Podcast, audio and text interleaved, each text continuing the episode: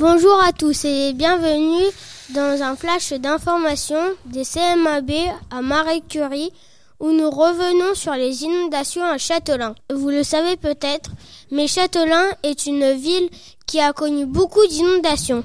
Mais heureusement, depuis quelques années, on a moins d'inondations. Mais sachez-le, en 1995 et 2000, l'eau est montée très haut. Mais débutons cette enquête avec Lisa qui va répondre à notre première question. Lisa, qu'est-ce qu'une inondation?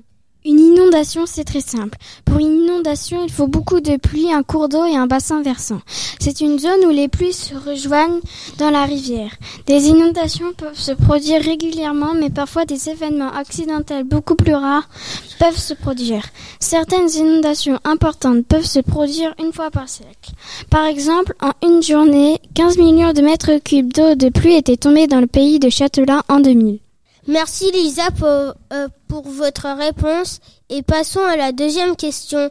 Ellie, quel est le record le plus élevé à Châtelain?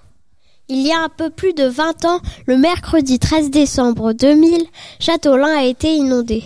C'était une terrible inondation. En dessous du viaduc, à côté de la bibliothèque, on peut trouver des marques qui montrent à quelle hauteur est arrivé l'Aulne. L'Aulne a monté un peu plus de 3 mètres. Dans la presse locale, les habitants ont raconté n'avoir jamais vécu ça. C'était très intéressant et allons à la rencontre d'Amandine qui a recueilli des témoignages de Paul Kerouaz, sapeur-pompier à Châtelain lors des inondations de 2000. Tout à fait, nous avons vu un reportage qui date de 2000. Il était interviewé par les journalistes de France 2 pour le journal de 13 heures. Paul m'a raconté que l'inondation qui l'a le plus marqué et celle de 1995. Ils ont aidé 50 personnes et il y a eu une urgence plus grave que les autres. Quelqu'un était resté coincé chez lui. Les personnes étaient évacuées vers les lieux sécurisés. Il y a eu beaucoup de pompiers et de gendarmes sur place, ceux de Châtelain, de Douarnenez et de Quimper. La ville est restée inondée pendant 4 à 5 jours. Quand l'eau est redescendue, c'est là qu'on a pu découvrir les dégâts. 10 cm de boue dans les maisons ainsi que la passerelle qui a été détruite. Merci Amandine pour cette précision.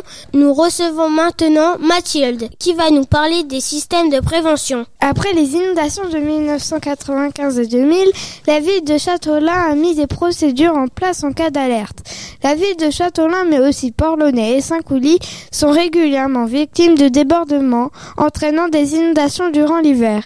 À Châtelain, les secteurs les plus touchés sont Coatigras, Rodaven, la cité Jean Jaurès ou encore les quais Carnot, Charles de Gaulle et Robert Alba. Depuis 2013, la ville de Châtelain propose une alerte gratuite de crue par SMS et mail 24 heures sur 24 nommée Alerte inondation destinée à la population.